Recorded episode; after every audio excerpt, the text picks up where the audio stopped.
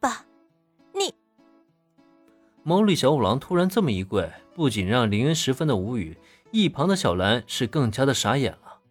他实在是没想到自己这个糊涂老爸竟然会做出让他这么丢脸的事情来。他也不看看自己是什么条件，还想出道成为偶像，与冲野洋子小姐一起搭档。然而，小兰，我是认真的，你应该很清楚，作为一名侦探呢，我并不合格。随着小兰气急的声音，当毛利小五郎抬起头来时，却发现他此刻的表情竟然是一脸认真严肃，而且全然没有半分说笑的意思。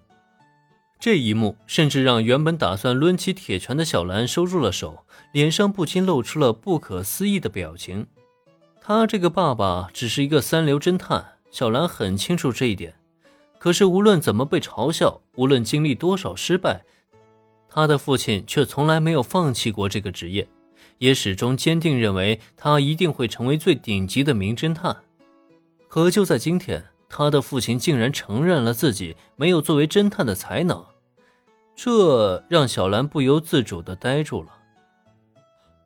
我不是一个合格的丈夫，更不是一个合格的父亲，因为我的固执让我们家里一直很贫穷，没有固定收入的我呢，甚至还需要让女儿外出打工补贴家用，所以我领悟了，我深刻的认识到，我并不适合侦探这一职业。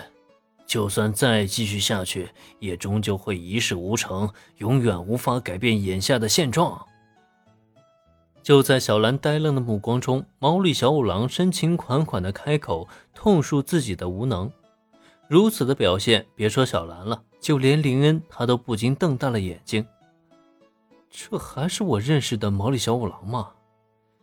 真正的毛利小五郎，他会否定自己作为侦探的才能，甚至反省自己所做的一切，打算诚心悔改吗？这不太可能吧。所以，现在的我是时候认清现实，并且努力做出改变了。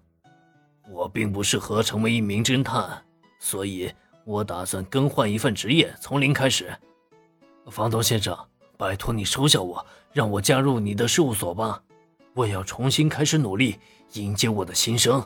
我也要让小兰过上富裕的日子。我要真正的改变我自己。不得不承认，这一刻的毛利小五郎还真有点那么光芒万丈的意思。一番演讲下来，林都不由得有些动摇了。这家伙如果真是放弃当侦探的话，我是不是该给他一个机会呢？呃，只是加入我的事务所。呃，毛利先生，虽然我的确看到你的诚意，呃，但是加入事务所成为偶像什么的，说实话，林恩此时感觉有些惊讶。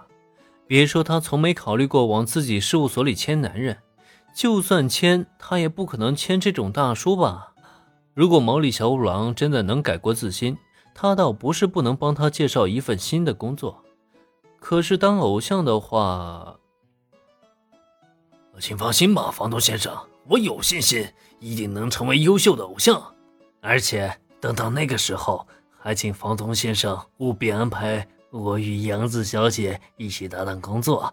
呃，杨子小姐，呃，呵呵呵呵。哎，应该怎么说呢？还真是狗改不了吃屎啊！本来一开始还好好的。林恩甚至真的有考虑过帮毛利小五郎介绍一份适合他的工作，可结果倒好，这家伙明明前一秒还一脸认真严肃，可热度还没过三分钟，他就绷不住了。尤其是一提到冲野洋子，这个家伙是毫不自觉地进入了幻想状态，就仿佛他已经成功出道，成为知名偶像，并且成功与冲野洋子一起搭档了一般。嘴里喊着杨子小姐的名字，表情是那叫一个荡漾啊！对于这一幕，林恩简直都无法直视了。唉，这家伙真是没救了啊，没救了！就在林恩无语的同时，小兰那边也同样站起身来，低着头，让人看不清她的表情，但是浓郁的黑色气体却已经从她的背后缓缓的升起了。明明他刚才是那么的感动，可是现在呢？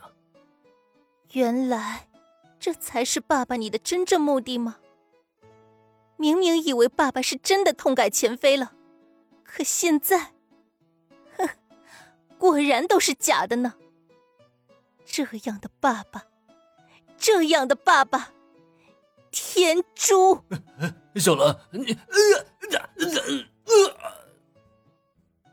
本集播讲完毕，感谢收听，免费不易，您的评论与分享是我坚持下去的最大动力。